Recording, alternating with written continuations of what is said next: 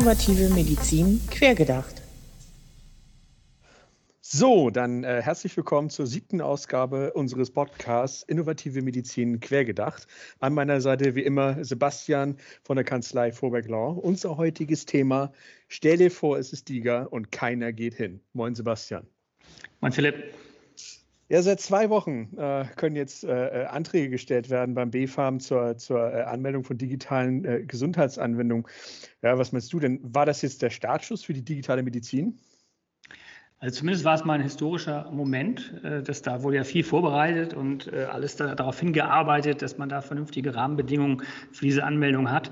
Ähm, ich befürchte allerdings, also wir sind auch nicht in allen Kreisen, dass das erstmal nicht ein Startschuss, sondern auch nicht ein Sektkorken, sondern ein kleiner Puff, Puff war, der jetzt erstmal so ein bisschen im Raum steht und mussten sich auch alle finden, die da sich anmelden. Also immerhin sind die Rahmenbedingungen geschaffen.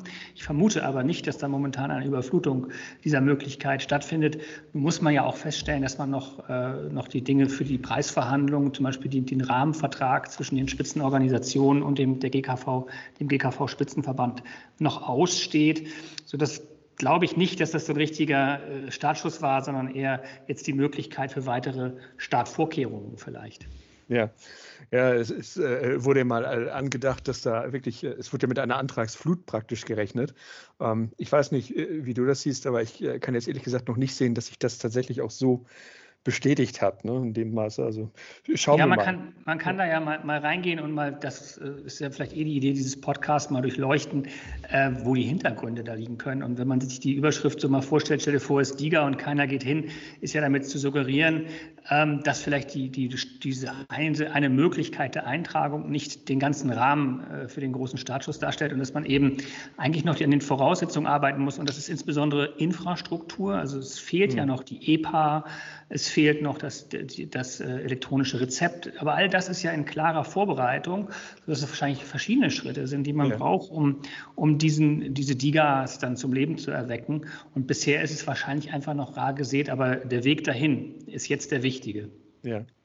Ja, hast eben auch schon gesagt, äh, keiner geht hin. Einer, der ja auch auf jeden Fall zu den Digas gehen muss, ist dann äh, der Nutzer bzw. der Patient.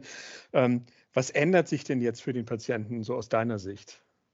Der Patient wird es fast gar nicht mitbekommen an dieser Stelle.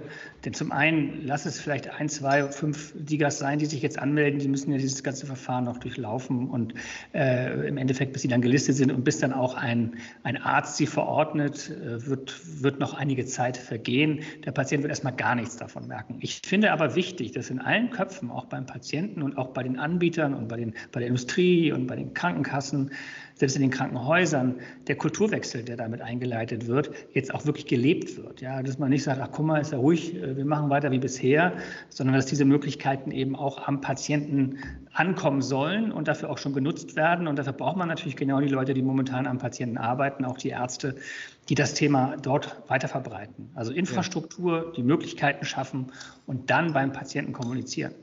Ja. Du bist ja jetzt nicht nur Rechtsanwalt, sondern unter anderem ja auch ähm, äh, äh, Vorstandssprecher beim Bundesverband für Internetmedizin, der sich ja jetzt auch gerade als Herstellerverband äh, für die DIGA-Hersteller äh, positioniert hat. Ähm, was meinst du denn, äh, wo stehen wir heute in puncto DIGA und wie wird es jetzt weitergehen?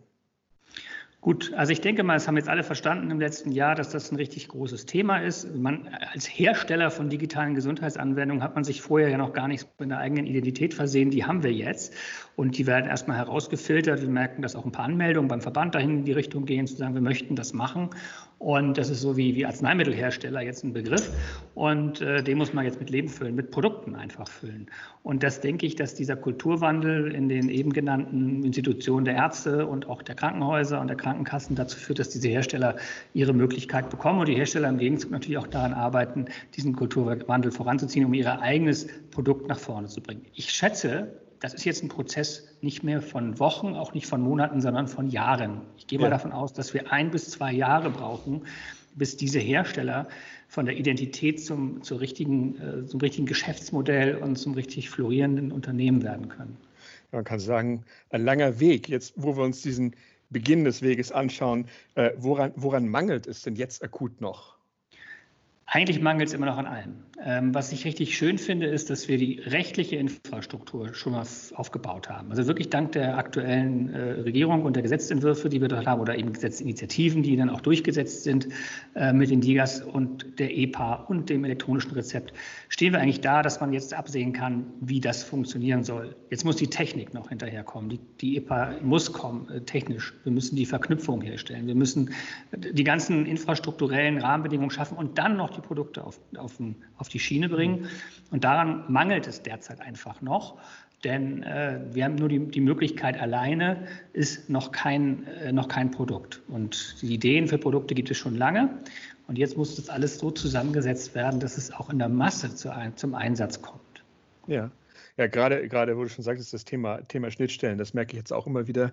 Ähm, äh, das ist immer Thema jetzt gerade. Es wird immer überlegt, äh, was wollen wir wie verknüpfen, äh, welche Sicherheitsstandards sind daran zu knüpfen, um möglichst trotzdem noch den, den Anforderungen an so eine ja denn sichere digitale Gesundheitsanwendung zu entsprechen. Also das sehe ich ganz genauso in dem Rahmen.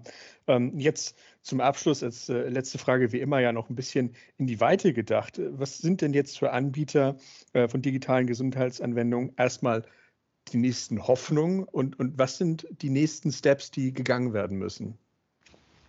Also wie gesagt, es gab immer schon Produkte. Ähm, die sind im sehr kleinen Rahmen auch schon bei Krankenkassenverträgen und so zum Einsatz gekommen. Nun ist die, die Hoffnung, dass die kollektive Erstattung, das heißt alle haben Anspruch darauf, vielleicht eine gewisse Werbung dafür oder zumindest eine gewisse Information beim Patienten zu einer erhöhten Nachfrage kommt. Das würde ich jetzt mal als, mhm.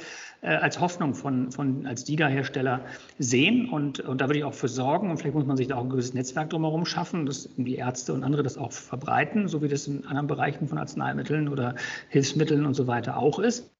Und dann hoffen wir mal, dass eine richtig schöne App, die einfach einen richtig großen Nutzen mit sich bringt, eine richtig weite Verbreitung bekommt, sodass sie fast jeder kennt. So, wenn du heute auf mhm. Aspirin angesprochen wirst, kennst du das. Und ich hoffe, dass es bald eine App gibt, ob das im, im Psychbereich ist, in der Diabetes, äh, jeder vielleicht auch in seinem Bereich, aber dass, dass da solche Markennamen und Produktnamen geben wird, die sich einfach in, in, in der großen Runde der Patienten rumsprechen und dann auch eine große Nachfrage danach herrscht. Dann wäre der Schritt tatsächlich gemacht. Bisher ja. haben wir noch keine Nachfrage vom Patienten, deswegen und keiner geht hin. Und diese Nachfrage muss erstmal durch ein gutes Angebot und eine gute Infrastruktur überhaupt geschaffen werden oder ermöglicht ja. werden. Und dann müssen wir durch gute Marketing-Schritte ähm, und am Ende durch richtig gute Produkte ähm, das Thema so auf die Straße bringen, dass alle danach schreien und das haben wollen. Ja, spannendes Thema. Immer wie immer, äh, danke für deine Zeit und äh, es bleibt spannend. Schauen wir, wie es sich entwickelt. Ja, wir sind alle vor Hoffnung. Vielen Dank, Philipp. Alles klar, danke Sebastian. Mach's gut. Ciao.